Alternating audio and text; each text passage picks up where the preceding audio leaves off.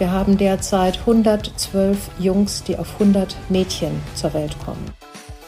Da trifft es junge Frauen, Mädchen eben leider immer häufiger, dass sie als Ware betrachtet werden. Wissen Sie, wie viel für ein Mädchen dann gezahlt wird? Es sind zum Teil nicht einmal dreistellige Eurobeträge.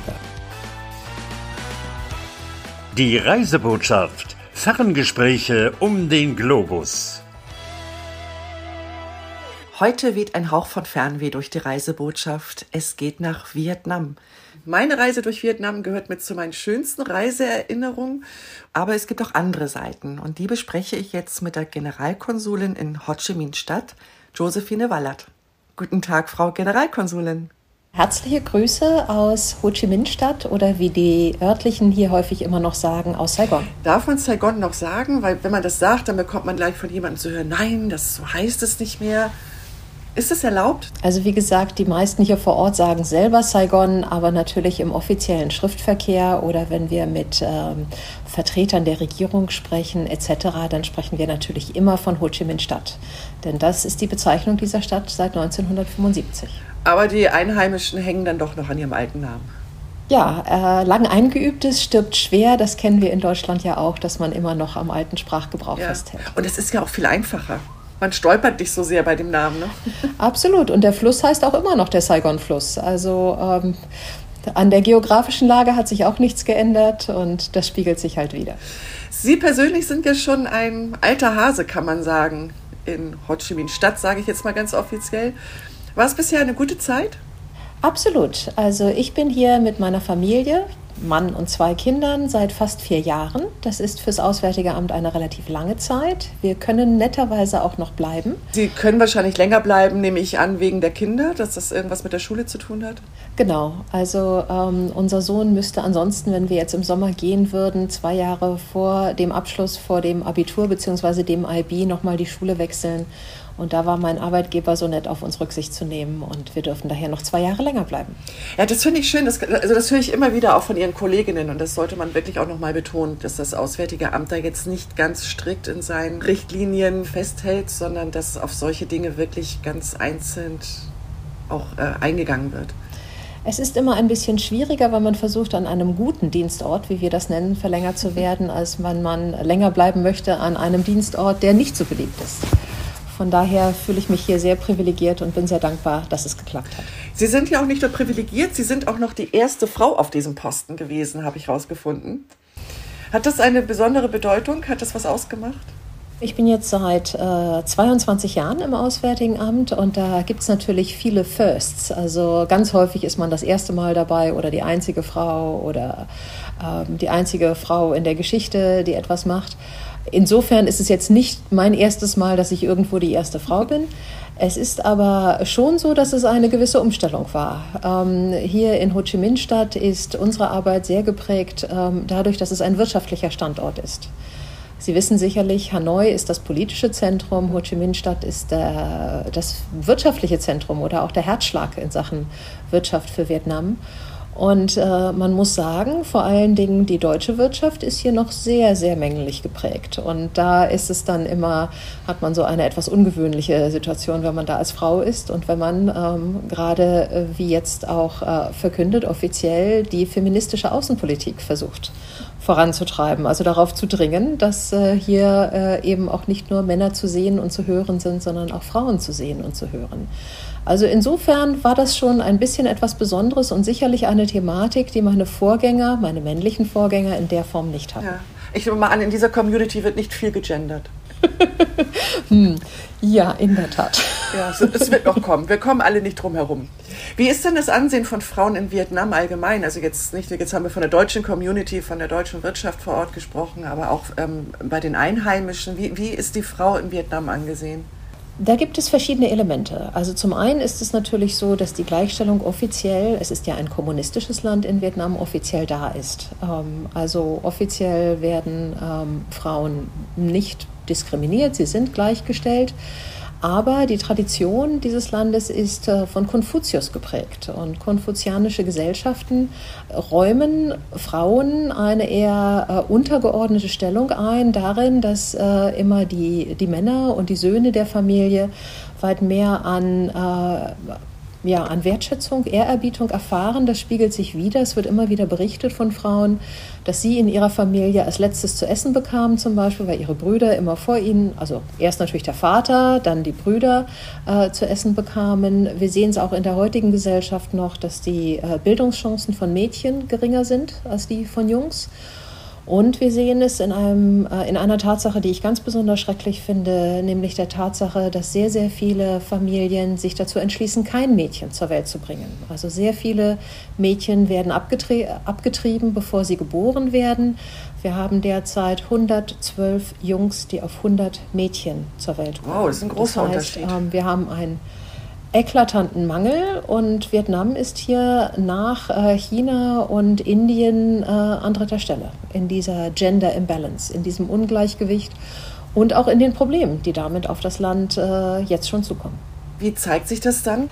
Dadurch, dass der Frauenmangel zum Beispiel im großen Nachbarland China noch eklatanter ist, aber auch in anderen Ländern der Region, äh, gibt es einen sehr schwunghaften Menschenhandel. Und da trifft es junge Frauen, äh, Mädchen eben leider immer häufiger, dass sie als Ware betrachtet werden und dass sie gehandelt werden, ins, ins Ausland als Bräute verkauft werden. Und unser Generalkonsulat versucht dann eben durch eine Reihe von Projekten da zumindest Hilfestellung zu bieten, dass bei denen, die es dann schaffen, wieder freizukommen, indem sie zum Beispiel also schon Kinder zur Welt gebracht haben für für den Ehemann, an den sie verkauft wurden, wenn sie es dann schaffen zu fliehen und zurückzukommen, meist ohne ihre Kinder leider, dann sie zu reintegrieren oder ähm, ihnen Hilfestellungen bei der psychologischen Bewältigung zu geben. Also wir haben gerade in den letzten Jahren eine Reihe von Projekten gemacht und werden das gerne auch weiterhin unterstützen, also NGOs unterstützen, die solche Projekte machen, denn das, das ist ein Thema, was aus meiner Sicht wirklich herzzerbrechend ist und wo man gar nicht genug machen kann. Und alles, was wir machen, wird ja. immer nur ein Tropfen auf den heißen Stein sein.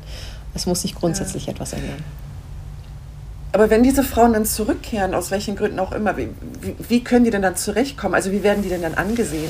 Naja, die Problematik beginnt ja schon damit, wie sind sie in diese Situation gekommen? Und nun ist es ebenso wie beim Thema sexueller Missbrauch in allen Ländern, auch in Deutschland der Fall. Das passiert selten dadurch, dass ein unbekannter Fremder auftritt und diese Frauen kidnappt oder diese Mädchen kidnappt, sondern das ist ganz häufig der erste Schritt, äh, erfolgt in Kooperation mit den Familien. Also irgendeine Tante, ein Onkel, Mutter, Bruder, wie auch immer, äh, verkauft äh, das junge Mädchen, die junge Frau äh, in äh, Sklaverei, Menschenhandel, Prostitution, was auch immer. Menschenhandel gibt es natürlich auch bei Männern. Ähm, äh, dort ist es dann ein bisschen anders. Die werden dann als Arbeitskraft ausgebeutet. Und mhm. äh, denen ergeht es auch nicht gut. Ich möchte nicht sagen, dass, äh, dass das weniger schlimm wäre. Das ist es nicht. Das ist auch ganz, ganz schrecklich. Aber bei Frauen ist eben diese, diese absurde Situation, dass es einen zunehmenden Mangel gibt im Land selbst, der in den nächsten Jahren immer deutlicher sichtbar werden wird. Und gleichzeitig es nicht dazu führt, dass dieser Mangel, wie man jetzt in der Ökonomie erwarten würde, dazu führt, dass diese die, die, diese Menschen äh, wichtiger, wertvoller werden, sondern dass für erschreckend geringe Beträge äh, Mädchen und Frauen gehandelt werden. Wissen Sie, wie viel für ein Mädchen dann gezahlt wird? Also das sind zum Teil nicht einmal dreistellige Eurobeträge. Ja, das kann schon sehr gering anfangen, äh, wobei die Gewinne enorm sind. Ja, also das ist was, was die Familie bekommt oder der, der Ersthändler. Häufig werden solche, solche Kinder, äh, solche Frauen, Männer auch weiterverkauft das muss nicht viel sein. Ja, also das kann, wie gesagt, auch unter 100 Euro sein oder leichter drüber, was dann zum Schluss der Endkunde für die bestellte Ware, nämlich das arme gehandelte Mädchen oder die Frau bezahlt, ist sicherlich sehr viel höher, aber steht im keinem Verhältnis zu dem Leid, was, was dort entsteht. Ja. Haben Sie zufällig irgendwelche Zahlen, also wie, wie viele ähm, Opfer es vom Menschenhandel gibt in Vietnam? Sehr schwer da ranzukommen. Ja. Das ist sehr, sehr schwer da ranzukommen, da äh, es gar nicht einfach ist. Es gibt hier keinen offiziellen Status, Opfer von Menschenhandel. Ja, also es gibt Gesetzgebung, die auch bestimmte Schritte ähm, vorschreibt. Ähm, es, es, soll also möglich sein, das irgendwie äh, zu reintegrieren, hier zu betreuen, medizinisch, psychologisch etc. Aber es ist sehr, sehr schwierig, ähm, hier diesen, diesen Status, diese Anerkennung zu bekommen, da nicht einmal klar ist, was man dafür machen muss. Ah, okay. Also man, äh, man als Opfer, und es ist, wie gesagt, es kann sich um sexuelle Ausbeutung handeln, um, um Zwangsehen etc. Es kann aber auch andere Ausbeutung sein, also Arbeitsausbeutung, sklavenähnliche Ausbeutung zum Teil. Alle Facetten sind hier möglich. Es gibt natürlich auch einen großen Anteil an legaler Migration, also die auch staatlich vermittelt ist. Arbeitsmigration ist zum Teil natürlich auch freiwillig. Was können Sie den Frauen, also ich bleibe jetzt einfach mal bei den Frauen, was können Sie denen bieten? Wie wird denen geholfen? Welche Hilfe brauchen die denn? Wir selber können, äh, können relativ wenig machen. Äh, wir unterstützen aber ähm, Organisationen, die das machen. Also wir haben sowohl äh, die International Organization for Migration ähm, finanziell mit Mitteln des Auswärtigen Amtes unterstützt äh, in der Prävention. Wir haben jetzt aber auch äh, viel zusammengearbeitet und gerne zusammengearbeitet, zum Beispiel mit der NGO äh, Blue Dragon die neben ihrer Arbeit mit Straßenkindern, ähm, wo eben sehr, sehr viele Jungs auch dabei sind, ähm, sich jetzt um die, äh, verstärkt um die Reintegration von Opfern von Menschenhandel kümmert. Das sind zum Teil Opfer, die aus Kambodscha wieder freikommen, aus China, aus anderen Ländern. Und was man machen kann, ist leider, wie gesagt, immer noch zu wenig. Denn man muss dabei bedenken, dass in diesem Land, was ja immer noch ein, ein relativ junges Land ist oder ein Land, das, also ein Land mit langer Tradition, aber ein Land, das eben äh, erst vor kurzem in, ähm, in der industrialisierten Welt, wie wir sie kennen, angekommen ist, ja. dass solche Dinge wie äh, zum Beispiel Mental Health, also psychische Gesundheit, ein ganz, ganz neues Thema sind. Es gibt hier kaum Psychologen. Wir wollen in diesem Jahr hoffentlich eine, eine neue Institution unterstützen, die gerade dieses Thema vorantreibt. Denn es gibt äh, auch kaum Psychologen, die zum Beispiel bei familiären Problemen oder Kindern, die äh, ADHS oder ähnliches haben, Schulschwierigkeiten, Lernschwierigkeiten helfen können. Es gibt wenig Möglichkeiten, zum Beispiel nach einer Krebsdiagnose ähm, Unterstützung zu bekommen. Also all dies ist im Aufbau. Und da versuchen wir ein Stück weit zu helfen. Aber wie gesagt, alles, was wir tun, ist ein Tropfen auf den heißen Stein. Der Bedarf ist weit, weit höher. Man müsste sehr viel mehr tun und es ist ein mühsamer Prozess. Aber er ist im Gang. Ja, wobei man gleichzeitig sagen muss, dass NGOs in Vietnam einen schweren Stand haben. Also, ah, wirklich? Ja. Es ist ein kommunistisches Land mit sehr strenger Gesetzgebung ähm, sehr großen Problemen gerade im Bereich Menschenrechte und äh, Pressefreiheit etc. Also NGOs werden hier sehr, sehr genau beobachtet, haben sehr große Schwierigkeiten bei der Registrierung und wir haben selbst im eigentlich aus unserer Sicht unproblematischen Umweltbereich eine Reihe von Schließungen und Verhaftungen im letzten Jahr und in letzter Zeit gesehen. Also NGOs haben es hier sehr schwer, deswegen müssen wir auch immer vorsichtig sein. Ähm, wir können nicht zu viel erwarten und verlangen, denn äh, jeder, der in diesem äh, Bereich der, wie gesagt, äh, sehr überwacht wird, sich engagiert, ist unter besonderer Beobachtung. Ja, ich habe die Folge angefangen mit, wie schön ich es in Vietnam fand, was für eine tolle Reise ich dort hatte. Und ja, das sind jetzt so ganz andere Einblicke, die Sie uns da geben. Können Sie uns auch schöne Dinge aus Vietnam oder Ho Chi Minh Stadt berichten? Absolut, absolut. Ich habe ja auch damit angefangen, dass ich gesagt habe, wie froh ich bin, hier noch weiter sein zu können. Ja. Ähm, ähm, natürlich, also wir sind sehr, sehr gerne hier. Es ist ein, äh, ein Land, das unglaublich viel zu bieten hat. Ähm, unglaublich nette und auch offene Menschen. Ähm, die Küche ist fantastisch. Man kann sich durch ganz Vietnam essen. Wir hier im Süden äh, haben, finde ich, besonders leckere Küche, aber auch Zentralvietnam hat ganz, ganz viele tolle Sachen. Hanoi wiederum hat äh, noch historische äh, Sehenswürdigkeiten, die es zu sehen gibt. Ho Chi Minh Stadt ist eine wilde Mischung zwischen ein paar historischen Gebäuden, aber leider nicht mehr so vielen und einer zunehmend beeindruckenden Skyline. Also ähm, wir sind sehr gerne hier. Wir im Süden haben das Glück, äh, dass wir das ganze Jahr schönes Wetter haben. Da werden wir auch von Hanoi immer beneidet. Wenn es bei denen im Winter kalt ist und die Luft schlecht wird, weil überall geheizt wird, dann äh, ist die Luft ein bisschen besser hier im Süden und wir haben immer noch 32 Grad tagsüber. Also viele Dinge, äh, die man hier ähm, wirklich, um die uns viele beneiden. Sind Sie dort in einer deutschen Community dann auch? Also gibt es deutsche Schule? Wie stelle ich mir das vor, wenn das private Leben in Ho Chi Minh City? Also das private Leben, wir sollten vielleicht vorausschicken, dass äh, Ho Chi Minh Stadt über 10 Millionen Einwohner hat. Man liest alle Zahlen von 10 bis 14 Millionen, irgendwo dazwischen liegt wahrscheinlich die Wahrheit. Also eine Riesenstadt.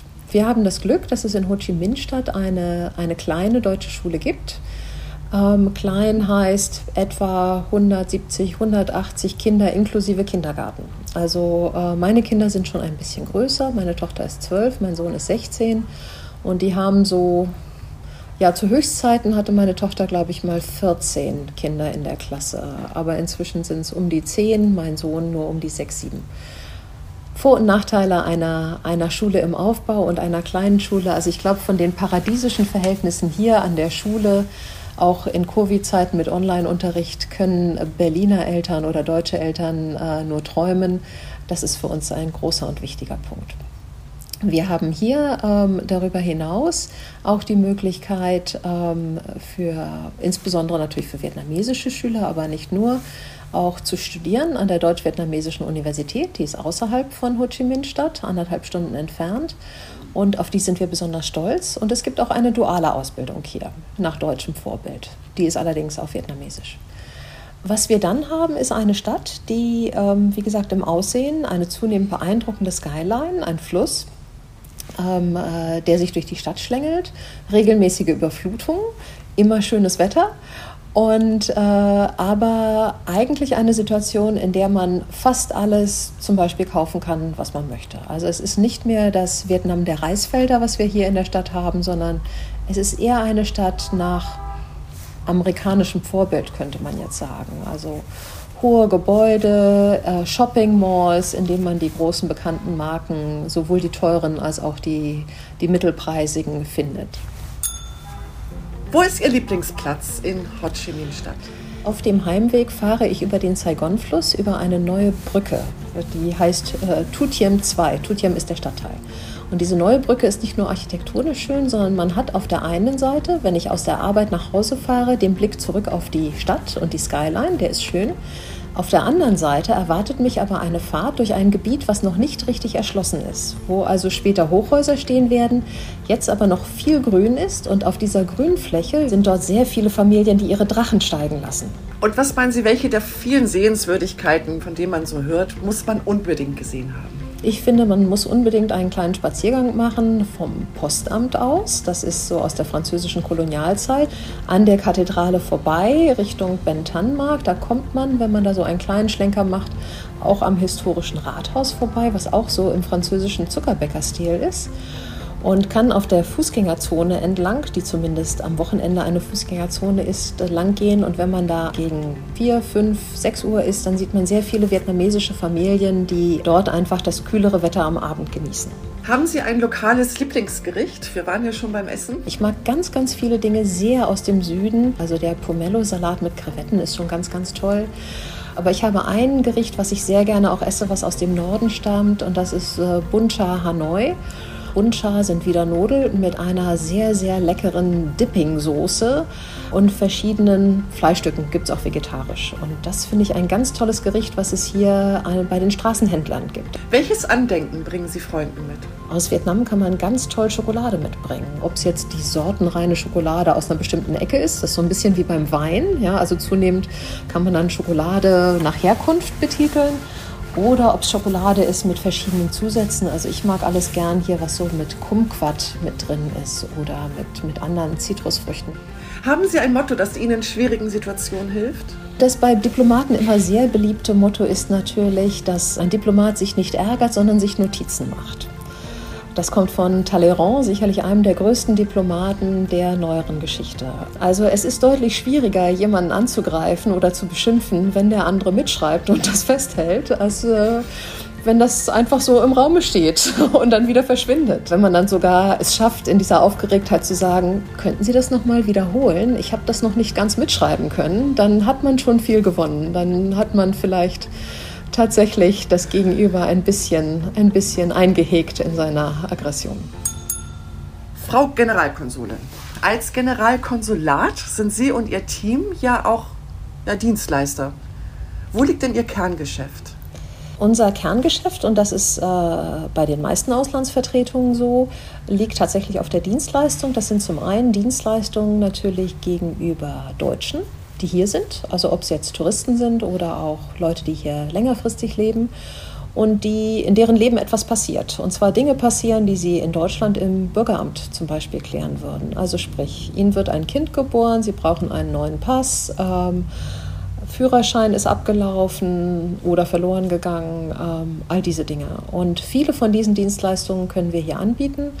Und die Menschen kommen zu uns, um zum Beispiel eine Geburtsurkunde für ihr Kind zu beantragen, die Unterlagen für eine Heirat zu bekommen, einen neuen Pass oder Ausweis zu beantragen, all diese Dinge.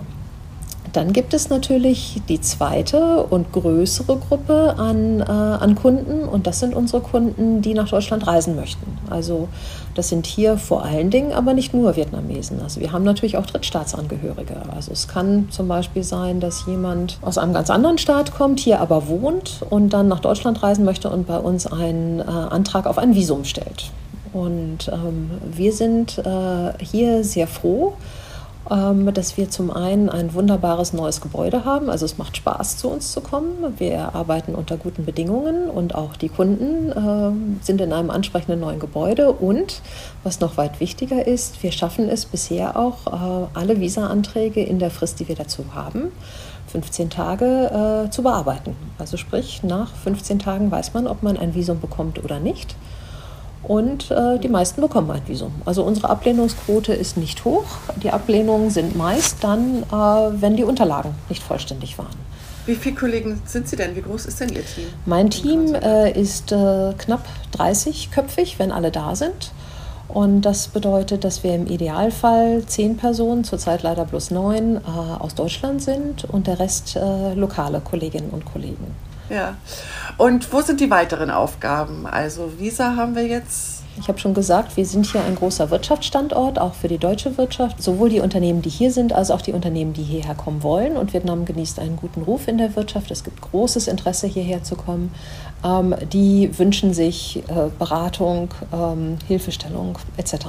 Eine der größten Fragen derzeit hier ist immer äh, eine Frage, bei der wir leider wenig helfen können. Das sind hier so administrative Fragen. Ähm, Arbeitsgenehmigung, Aufenthaltsgenehmigung, aber viele Unternehmen, die herkommen und sagen, hm, ich wollte mal mit Ihnen reden, wie sieht es denn aus mit Investitionen in Deutschland, was gibt es da zu beachten, die beraten wir. Und das äh, machen wir sehr gerne. Dann gibt es natürlich auch Unternehmen, die schon lange hier sind. Ich war jetzt auch bei einer Reihe von Unternehmen, die 15 und viel, viel mehr Jahre schon hier sind. Äh, und da gibt es dann ab und zu Situationen, in denen sie sagen, ähm, da bräuchten wir mal Hilfe.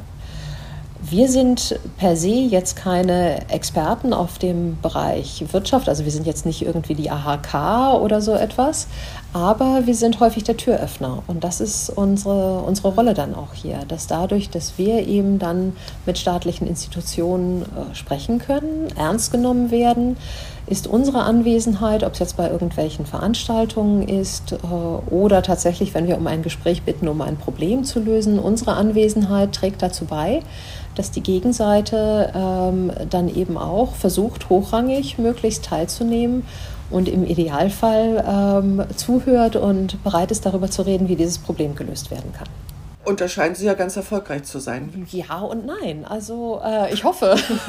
also, ähm, ja, es, es, gibt auch Fragen, an denen bin ich seit vier Jahren hier dran und komme nicht voran. Ähm, eine der Fragen hm. zum Beispiel, wo ich wirklich also ähm, mich sehr dahinter geklemmt habe und bisher so gar nicht erfolgreich war, war hier unser Infrastrukturprojekt, die Metrolinie in Ho Chi Minh Stadt voranzutreiben.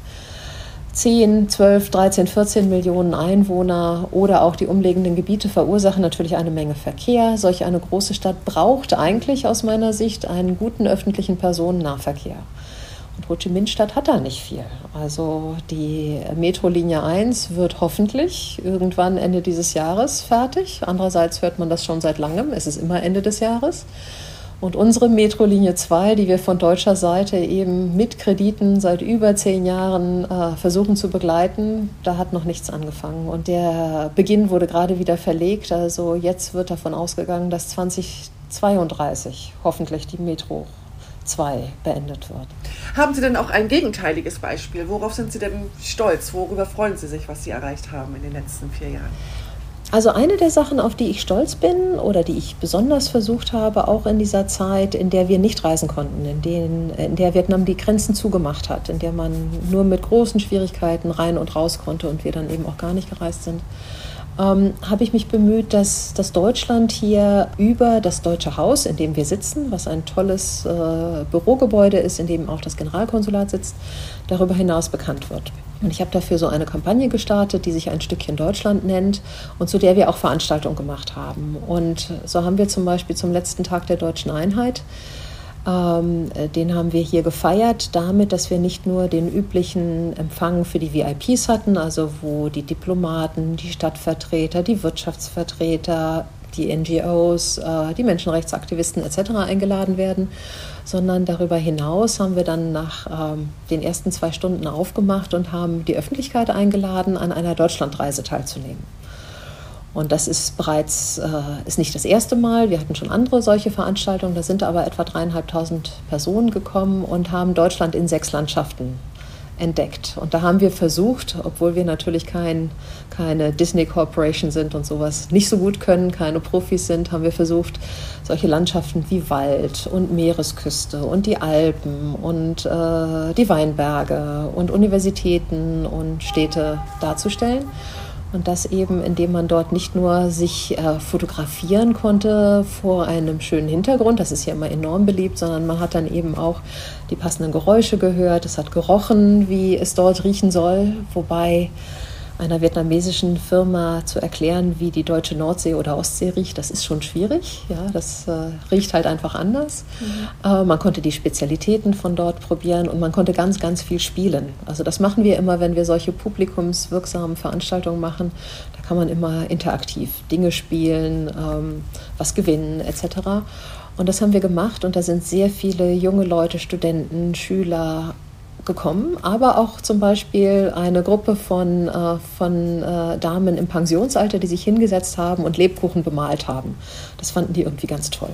Also das hat viel Spaß gemacht und da bin ich auch ein Stück weit traurig, dass jetzt unser Kerngeschäft wieder angezogen hat, wir wieder sehr viel mehr uns mit äh, äh Besuchen, Delegationen, Messen etc. beschäftigen, was alles gut ist aber gleichzeitig natürlich die Wehmut, dass weniger, ähm, weniger Kapazitäten zeitlicher Art und personell da sind, um, um diese Sachen zu machen, die auch ganz wichtig sind und die, äh, die ich finde, die häufig sonst zu kurz kommen. Dann wünsche ich Ihnen, dass Sie immer wieder eine Lücke finden, um solche schönen Veranstaltungen zu machen, weil das hört sich wirklich schön an. Ich würd, würde auch so ein Wildschweinfell mal gerne anfassen und vergleichen mit dem Fuchs. Konnte ich auch noch nicht. Wunderbar. Also sollten wir solch eine Veranstaltung wieder machen, dann sind natürlich alle sehr herzlich eingeladen, die gesamte Öffentlichkeit. Wer dann in der Stadt ist, und Sie haben gesagt, dass Sie gerne nach Vietnam reisen, ist äh, sehr herzlich aufgefordert, uns auch zu besuchen. Das wäre toll. Frau Generalkonsulin, das nehme ich jetzt mal so mit. Sehr gerne. Herzliche Einladung nach Ho Chi Minh Stadt. Jetzt hat sich doch die ganze Folge schon für mich gelohnt.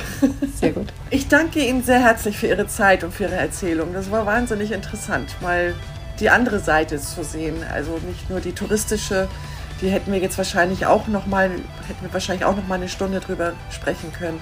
Aber ich fand das jetzt ganz interessant, auch mal eine andere Seite von Saigon, Ho Chi Minh Stadt, Ho Chi Minh City, wie man es auch nennen möchte, zu sehen und zu zeigen. Vielen, vielen Dank dafür. Sehr, sehr gerne.